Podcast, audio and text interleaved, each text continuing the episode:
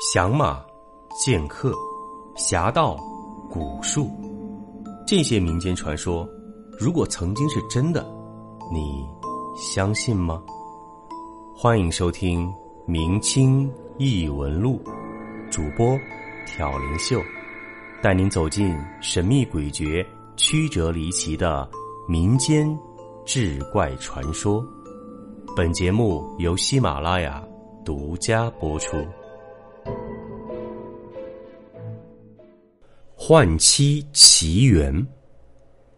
清代康熙年间，陕西总兵王辅臣起兵叛乱，叛军所过之处烧杀掳掠，无恶不作，老百姓家破人亡，背井离乡，整个陕甘之地一片凄凉。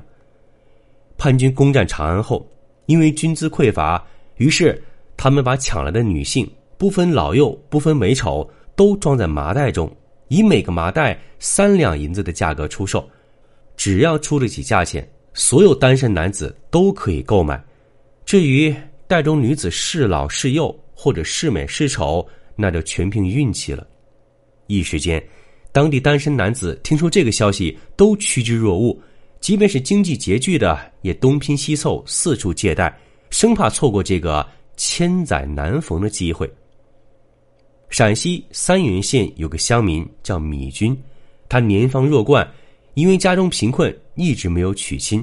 听说此事后，急忙向亲戚借了五两银子，专程到长安想买个女子为妻。他一路打听，到了叛军军营门口，先拿出一两银子贿赂管事的官员，想买一个年轻漂亮的女子。那官员收了银子，便挥挥手让他进入军营中自己挑选。米军一进去就看见数百个麻袋密密麻麻的靠着墙一字儿排开，有的尚在轻微的蠕动。他知道这些麻袋里装的都是女子，于是便隔着麻袋一个个仔细揣摩。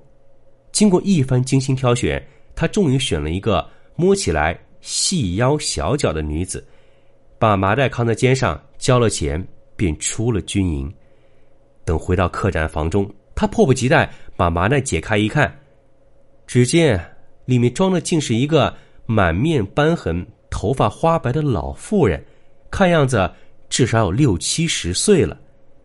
这一下子，米军满怀的期望瞬间被一盆冰水当头浇下。本想买个年轻貌美的女子为妻，不料却买了一个年龄比自己母亲还大的老妇人。他是面若死灰，心中懊悔不已。只能站在门口生着闷气。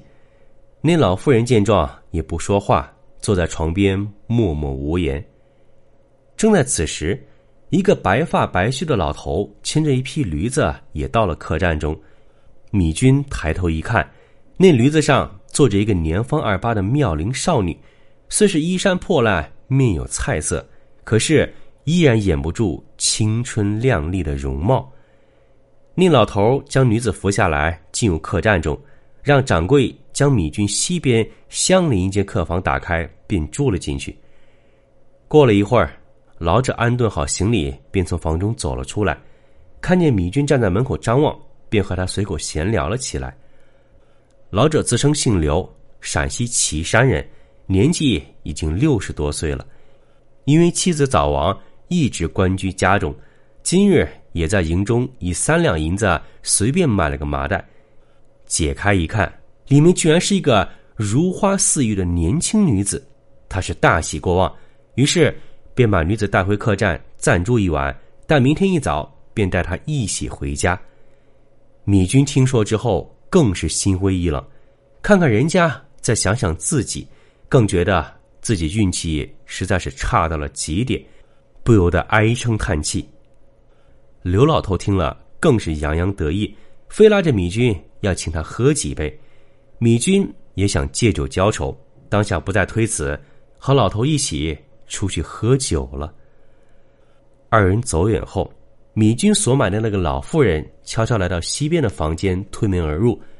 一进去就发现，那老者所买的妙龄女子正在掩面哭泣。一见老妇人进来，便起身作礼，脸上。仍是泪水连连。老夫人还礼后，便询问女子为何哭泣。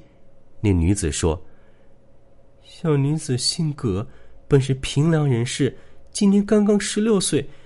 唉，我一家父母兄弟都被贼寇所杀，只有我一人被抢走了。那贼人想要奸污我，我哭着拼死不从。贼人大怒，于是故意将我卖给这个老头。方才我低头细想，若是从了这老头，真是生不如死啊！所以就哭了起来。”老妇人听后不由叹道。唉，这真是颠倒众生，造化弄人呐！老身姓何，老而不死，却遭此灾祸，而且无端端的还要拖累人家一个少年，老身也是于心不忍呐。那葛氏听后也是叹息不已。何氏低头思索了片刻，忽然抬头说道：“刚才所见。”你家主人老态龙钟，和老身正好差不多。况且，老夫少妻未必合适。他二人此时一喜一悲，出去喝酒，定然都是大醉而归。我们二人何不李代桃僵？这样吧，明天五更，你与我家少年郎早起速行，老身拼了这把老骨头，与你家老头同就榆木。如此。你我都不用再悲伤了。葛氏听了有些踌躇，一时不敢答应。何老夫见状，又正色道：“说起来，这也是交易啊。如此，我们还能各得其所。这样，趁着他们还没回来，你赶紧进我的房间。晚了，只怕就来不及了。”葛氏听他说的真诚，再一想，也只能如此，于是便点头答应了。拜谢过何氏，两人互相换了衣服。何氏带着他来到米君的房中，将他躺在床上，被子蒙头盖好，叮嘱道：“你可记住了，千万不要说话。”说完，自己把门关上，回到西边客房里，也用被子盖住头睡下了。话分两头，却说米君和刘老头这一晚都是喝的大醉，只不过刘老头喝的是喜酒。米君喝的却是苦酒，二人各怀心思，举杯畅饮，一直喝到二更天，才醉醺醺的回到客栈中。这几天他们俩都是奔波劳累，本来就非常疲惫，一回到房中，上床倒头就睡。睡到三更，米君忽然被一阵敲门声惊醒，他看此时窗外仍是漆黑一片，心中纳闷是谁三更半夜的来敲门？待满心疑惑的起身开门一看，只见外面站着的居然是自己白天买的那个老妇人。米君一见大惊失色，急忙问道：“你，你去哪儿了？”何氏做了个手势，让他不要说话，进入室中，转身紧紧关上房门，将下午自己和葛氏互换之事告诉了米君。米君听了是又惊又喜，原以为自己是时运不济，山穷水尽，不料此时。却又柳暗花明，可是他本是个良善之人，转念一想，又觉得此事不妥，对何氏道：“虽然承你厚意，但这样做不是有些损人利己吗？而且你自己以后怎么办呢？”何氏听了不屑道：“不听老人言的话，那你就要抛弃眼前一个如花似玉的小娘子，而且要断送一个老头，于人无益。”于己难道就无损吗？米君听后思索半天，方才点头答应了。何氏见他同意，于是到床边催促葛氏赶紧起床，并对他叮嘱再三，让他回去后和米君好好过日子。米君和葛氏听后都哭着跪拜何氏，向他不住磕头致谢。何氏将他们扶起道：“时候不早了，赶紧走吧。”免得那老头醒过来，你们就都走不了了。老身从此就和你们分别了。说完，他转身出门，仍旧回到西边的客房中。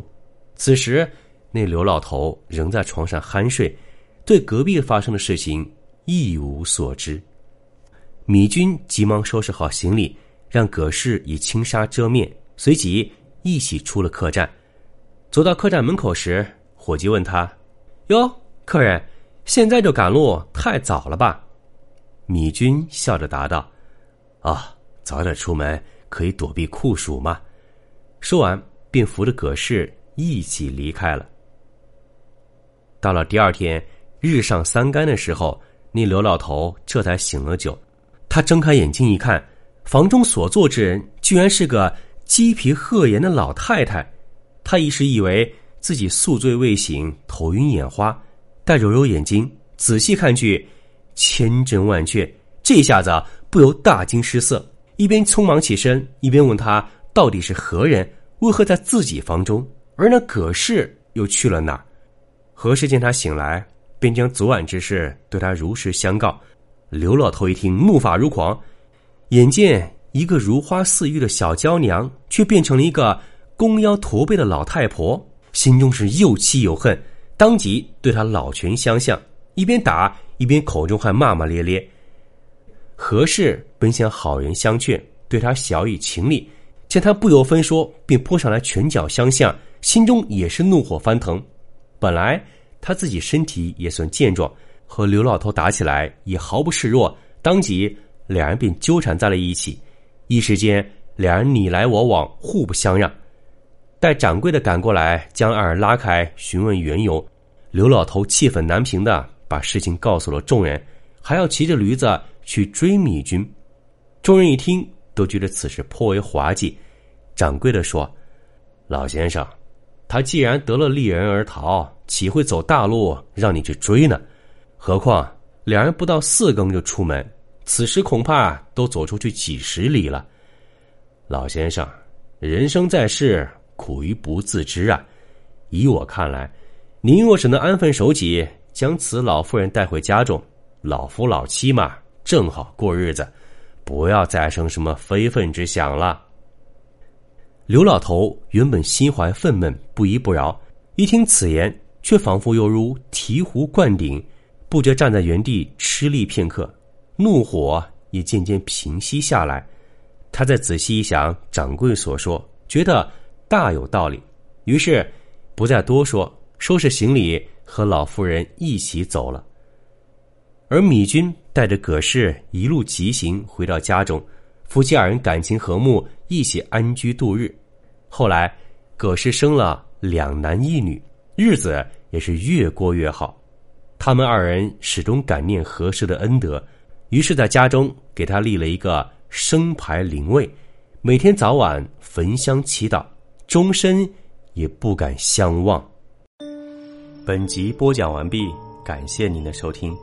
如果您喜欢，请您评论、点赞、转发。更多精彩内容，请您期待下集。听有声，选秀秀。